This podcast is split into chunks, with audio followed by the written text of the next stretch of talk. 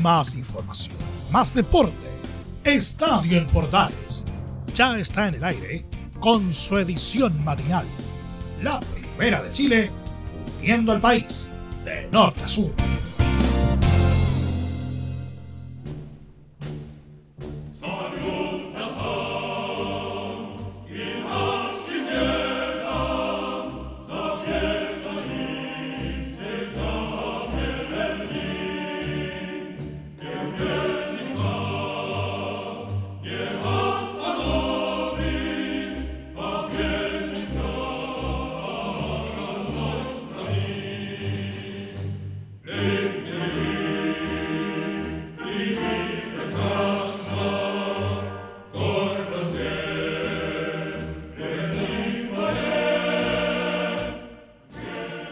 Lo de ayer no era una misión fácil para el conjunto cruzado, pero sin embargo terminó logrando la hazaña igual.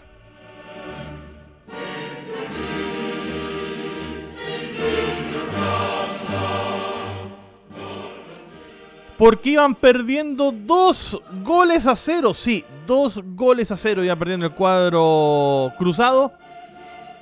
Y termina ganando 4 goles a 2 con una brillante actuación de Luli Aueda, que terminó levantando a todo su equipo.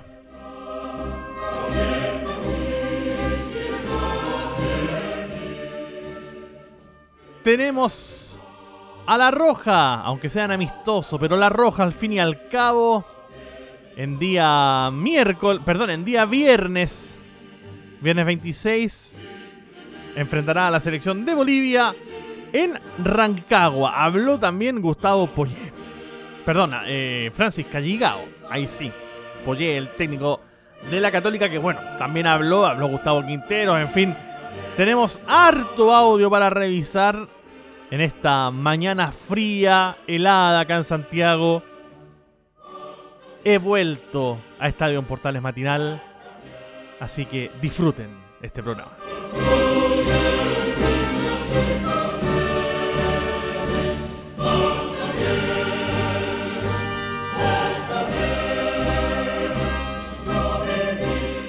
Ahora, dicen que lo de Católica ayer fue pura suerte. ¿eh?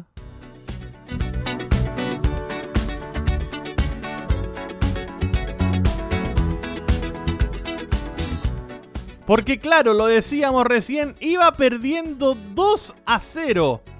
Gol de Morales al minuto 47 de la primera parte, al filo del descanso. Y luego a los 6 del segundo, apenas comenzado la segunda mitad, el recién ingresado del Colo Leonardo Gil marcaba el 2 a 0. Y de hecho, ahí Gustavo Poyé mueve las fichas. Saca al Chapa Fuensalía y ahí todos los que estábamos en el Nacional ayer decíamos, acá se terminó el partido. O sea, cómo saca al capitán del equipo, cómo saca al Chapo en salida. Pero no. Los cambios le resultaron finalmente al técnico del cuadro de Católica y lo termina ganando brillantemente por 4 goles a 2. Partido que terminó además con polémica tras la expulsión de Maximiliano Falcón, aunque dicen que Valver Huerta le habría lanzado algún tipo de insulto y por eso le pegó el. No sé si llamarle combo, manotazo, la verdad que no, no sabría definirles qué fue lo que le pegó Maxi Falcón a, a Valver Huerta, pero ya estaba expulsado, de hecho, y fue la calentura de algo que le gritaron a Falcón que terminó reaccionando de la forma como todos lo vimos tanto en la cancha como por la televisión. Vamos a revisar, de hecho, como lo decíamos, los audios de este partido y partimos con el cuadro perdedor. Partimos con Colo Colo y su director técnico Gustavo Quinteros, quien justamente se refirió a, a este partido y hace su análisis, particular análisis hay que decirlo, Gustavo Quinteros, el técnico del cuadro de Colo Colo, en conferencia de prensa. La escuchamos, de hecho, ayer después del partido en Estadio Portales y esto fue lo que nos dijo. Bueno, yo creo que el partido nos faltó eh, aguantar el partido con la pelota. Hicimos dos goles de diferencia y, y le entregamos el balón al rival. Yo creo que ese fue el error. Nos falta experiencia en eso.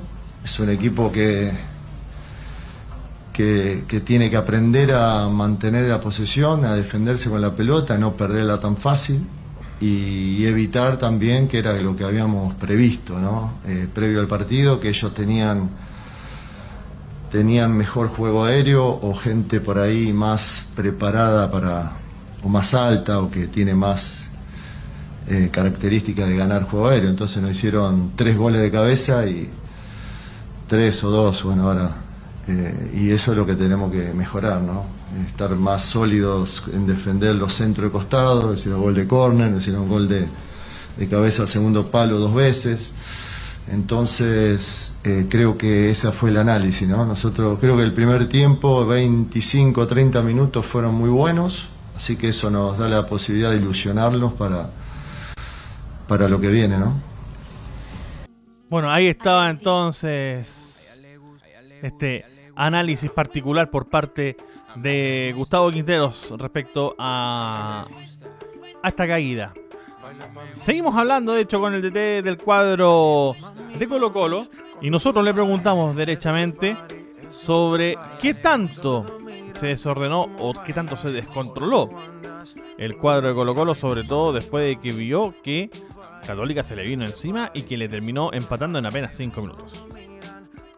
No, no se desordenó. Nos ganaron en pelota parada, aérea, centros cuando llegamos a defender con la, o sea, marcando, pero nos ganó el rival, ¿no? Hizo un gol San Pedro, hizo el gol Tapia, y después de un córner no hace el gol de rebote Núñez, creo, Marcelino Núñez. El, único gol que nos hacen de jugada fue esa diagonal de una diagonal a la espalda que creo que fue de Núñez. ahora no estoy y, pero después no hicieron goles pelota aérea, no, no fue desorden, el equipo no, no se desordenó. Lo que sí perdió la posesión del balón y el rival aprovechó con centros y nos ganó el partido. ¿Coinciden ustedes con este análisis por parte de Gustavo Quinteros? Déjenos sus comentarios como siempre en Twitter con el hashtag Estadio Matinal. Yo la verdad no estoy muy de acuerdo con Gustavo Quintero, digamos las cosas como son. ¿Qué fue lo positivo y qué fue lo negativo del cuadro de Colo Colo, los pros y los contras de esta jornada que terminó perdiendo frente al conjunto cruzado? Lo escuchamos aquí en Estadio Portales Matinal. Bueno, lo que dije, Estuve con muy buen primer tiempo, con buen juego, con situaciones de gol a favor, pocas situaciones en contra y ese fue lo que, lo que destaco, haber hecho dos goles contra un rival difícil, complicado, fue el último campeón. Y que viene ya jugando mucho tiempo juntos y bueno, y después la pérdida de la posesión del balón, de la tenencia, no meternos, digamos, defender adentro del área en centro de costado fue un error garrafal porque eso lo habíamos previsto que el rival tenía muy buen juego aéreo en ataque. Ahí estaba entonces este análisis por parte de Quinteros respecto a los pros y los contras de Colo Colo frente a esta Universidad Católica. La transición, si podemos llamarlo así, entre 2020 y 2021, ¿qué tanto le afectó al plantel ese jugarse el descenso? ¿Qué tanto unió al plantel haber pasado por ese partido definitorio frente al lado de Conce en Talca? ¿Y qué tanto le falta a este plantel para completarse. Las palabras de Gustavo Quinteros aquí en Estadio Portales Matinal. Fue una transición muy, muy difícil, complicada, de mucho aprendizaje para todos, donde conseguimos una seguilla de partidos, de varios partidos, eh, sin perder, empatando y ganando, que nos permitió salir del descenso directo y bueno, tuvimos que jugar un partido de desempate cuando estábamos eh, ya salvado el descenso, pero bueno, por un tema, digamos, de, doble tabla, de promedio, de etcétera, etcétera. Y mm, destaco que, que fue una, una transición muy, enriquecedora en todo sentido. Haber compartido esos momentos tan duros con los jugadores nos fortaleció y no tengo dudas que el campeonato va a ser muy bueno para Colo Colo. Por supuesto, estamos esperando completar el plantel, o sea, llegada de estos dos jugadores que faltan, uno en defensa, otro en ataque, y con eso empezar a, construir el equipo para afrontar la temporada que tiene que ser muy buena. Ahí estaba la declaración entonces de Gustavo Quintero respecto a este esta transición entre 2020 y 2021. Y la última del DT Albo sobre las alternativas que tiene para poner en defensa. Porque, bueno, aunque Quinteros en ese momento no lo tenía tan claro, lo cierto es que queda suspendido y de momento por una fecha para el inicio del torneo nacional, el número 37 eh, Maximiliano Falcón eso queda por confirmar. Eh, si serán más de una o si con una es suficiente. También habrá que esperar, como lo decíamos al inicio, el informe por parte del árbitro del compromiso de Roberto Tobar para ver si es que se menciona algo sobre una supuesta eh, un supuesto insulto de Valver Huerta en contra de Maximiliano Falcón. Las pocas alternativas que tiene Colo Colo en defensa en este momento el análisis de Gustavo Quinteros aquí en Estadio, Estadio en Portales San Marinal. Sí, bueno, es un tema que, que nos complicó por no tener todavía completo el plantel un poco en el trabajo, pero bueno, ahora estamos esperando que el central pueda llegar lo antes posible, mucho más ahora, ¿no es cierto? Que seguramente a Falcón lo van a suspender. No sé si corresponde, todavía no leí el reglamento, si corresponde para el torneo local también. Pero bueno, es algo que ya lo hablamos con los dirigentes desde hace, antes que termine el torneo anterior, que teníamos que incorporar un central y lamentablemente no se pudo. Todavía no llegó, pero estamos ahí en la búsqueda. El club está negociando con un central, con un jugador que ojalá pueda llegar lo antes posible para completar la parte defensiva del equipo que, bueno, hoy tenemos a Campos y a, y a Falcón y tenemos pocas alternativas como para de experiencia como para reemplazarlo, ¿no? Ahí están las declaraciones por parte de Gustavo Quinteros.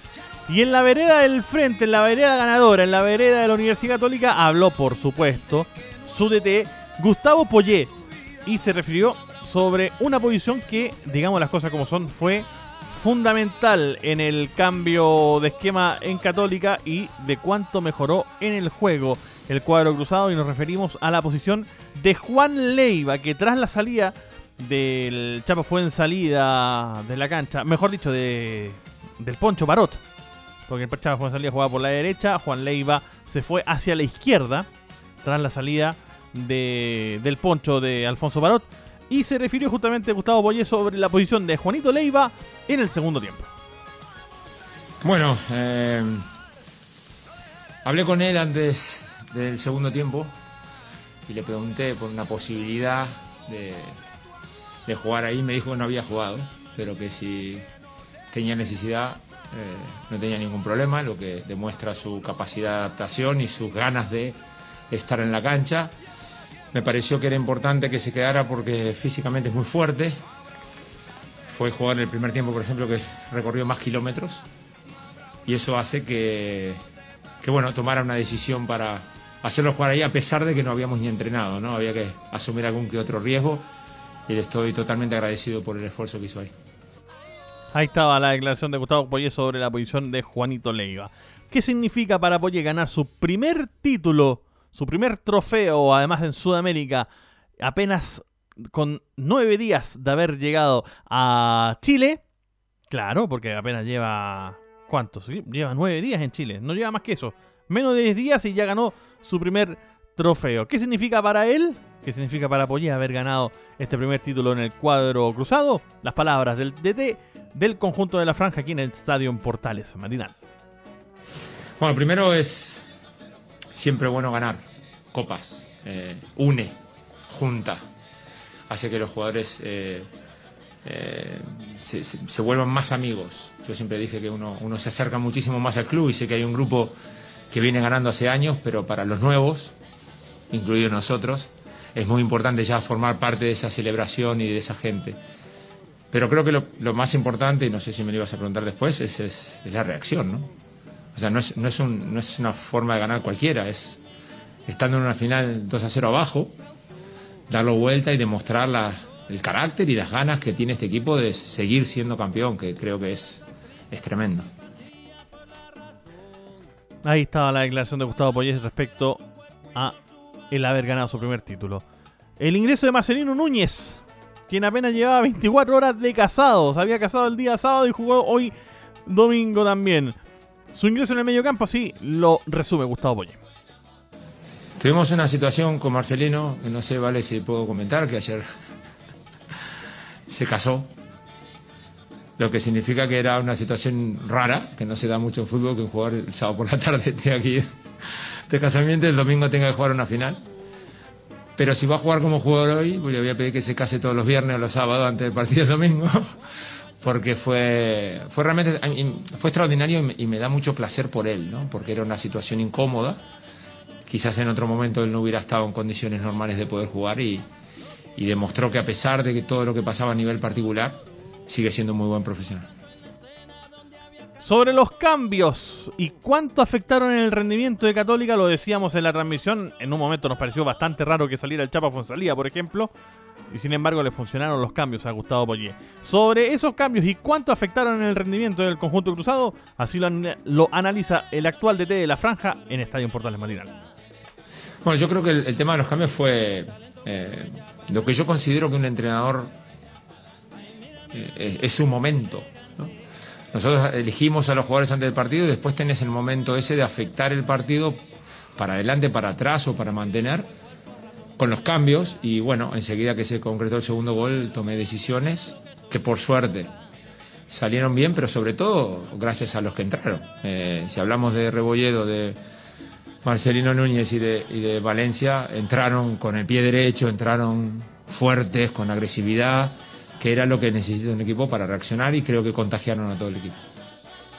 Ahí estaba la declaración entonces de Gustavo Poñé. Y la última que vamos a escuchar del DT de la franja sobre la valentía y la fuerza de su equipo del conjunto cruzado para dar vuelta un marcador adverso. Iba perdiendo 2-0 frente a Colo Colo. Creo que es lo que me llevo.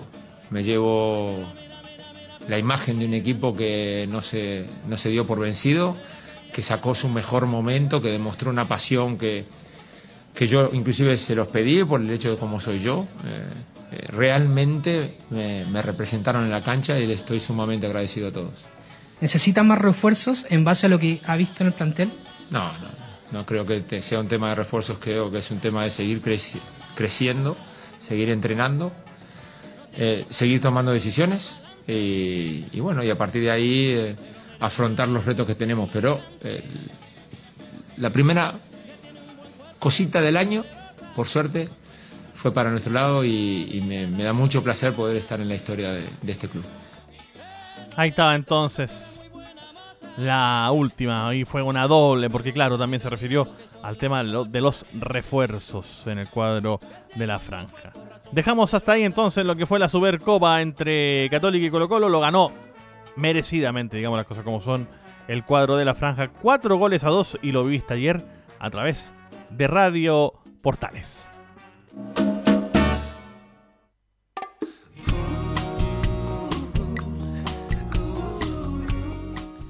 Y suena un español porque, claro, nos vamos al continente europeo, nos vamos a España porque jugó el Betis. Sí, jugó el Betis y ganó, afortunadamente para ellos. Ganó el cuadro el Betis de Manuel Pellegrini y además con arco en cero. ¿Ah? Lo cual para ellos obviamente es bastante, bastante importante. Y habló justamente el DT del cuadro del Betis, Manuel Pellegrini, y se refirió justamente a esta buena noticia para el cuadro sevillano de mantener su arco a cero. Me parece que toda la parte colectiva, además de tanto en ataque como en defensa, ha sido muy buena. Una defensa que fue tan criticada en su momento y que yo lo dije, defender sabemos porque tenemos eh, la defensa más batida del campeonato en la primera vuelta, pero tenemos 5 o 6 porterías a cero. Hoy día hemos doblado esas porterías a cero, vamos en 10 o en 11, no sé cuánto.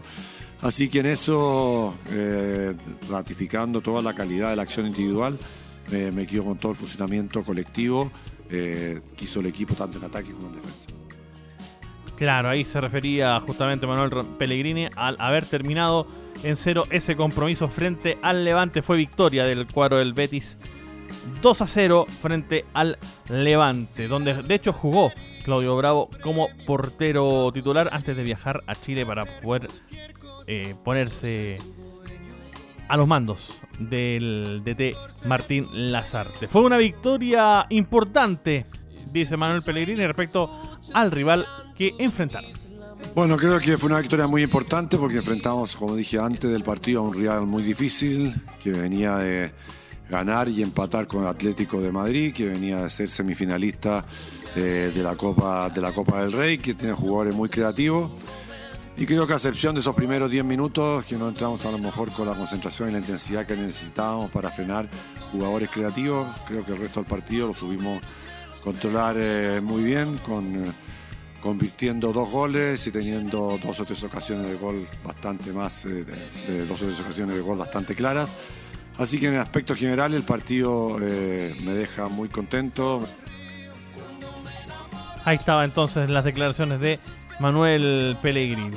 Y lo decíamos, mencionábamos ahí a Claudio Bravo y a la selección chilena, porque claro, jugarán, jugarán la selección nacional frente a Bolivia, lo decíamos al inicio de este Estadio en Portales, jugarán el día viernes, bien digo, el día viernes será transmisión de hecho de estadio en Portales.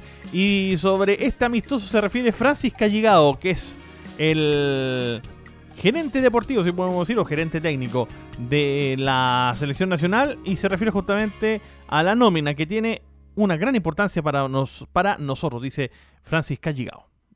De cara a nuestra preparación tiene una gran importancia, dado que es el primer partido oficial de Martín Lasarte como director técnico de la selección chilena y es una buena oportunidad tanto para, para ver jugadores de, de ámbito eh, local como también jugadores que vienen de fuera y una buena evaluación en general de cara a esos compromisos eh, duros que vamos a tener en el mes de junio.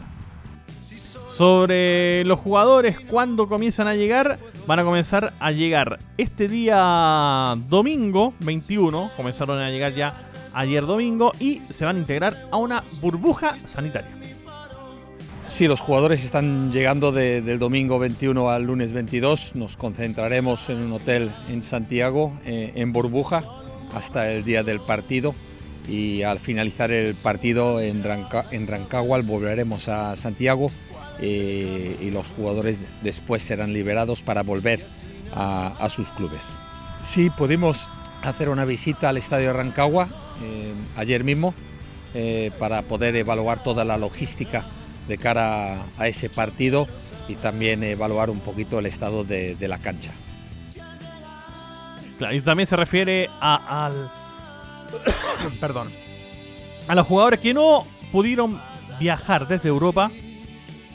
Y esto es lo que nos dice Francis Calligao. Lógicamente hubo jugadores que no pudieron venir eh, de Europa eh, por diversas circunstancias también teniendo en cuenta los tiempos en los que vivimos y las dificultades que, vivimos todos con el, con el COVID, eh, especialmente en el caso de clubes europeos que no han podido liberar futbolistas, pero hemos podido al final tener una lista completa con 24 futbolistas, 10 de, fuera y 14 que juegan acá en Chile. Y, entendemos que es una lista eh, lo suficientemente competitivo y competitivo para poder afrontar este partido contra Bolivia. Ahí están las declaraciones entonces de Francis Callegado refiriéndose justamente a este amistoso frente a Bolivia que se juega el día viernes 26 de marzo. Una cortita para finalizar. Ferroviaria, el cuadro que eliminó a la Universidad de Chile en semifinales de Copa Libertadores de América Femenina, se coronó por segunda vez campeona del certamen internacional sudamericano tras vencer por 2 a 1 goles de Sochor y Alin Milene al América de Cali. Y que de hecho el descuento lo logró al minuto 39. En ese momento fue el empate, empate parcial marcado por Catalina Usme. La árbitra del compromiso de hecho fue la chilena María Belén Carvajal. Ferroviaria se corona por segunda vez campeona de la Copa Libertadores Femenina después de haber alzado el trofeo del 2015. Y con ello Brasil ya acumula nueve coronas de esta Copa Libertadores Femenina. Hay que recordar de que eh, Chile posee un trofeo de esta naturaleza, obra de Colo Colo. Nos vamos, gracias por habernos escuchado, gracias por habernos acompañado en esta jornada de día lunes. Comenzamos con harto frío, pero hay que ponerle un poquito de calor también a este otoño que llegó a pasos agigantados aquí a Chile. Un abrazo, nos vemos. Chao, chao. Buenos días. Chile.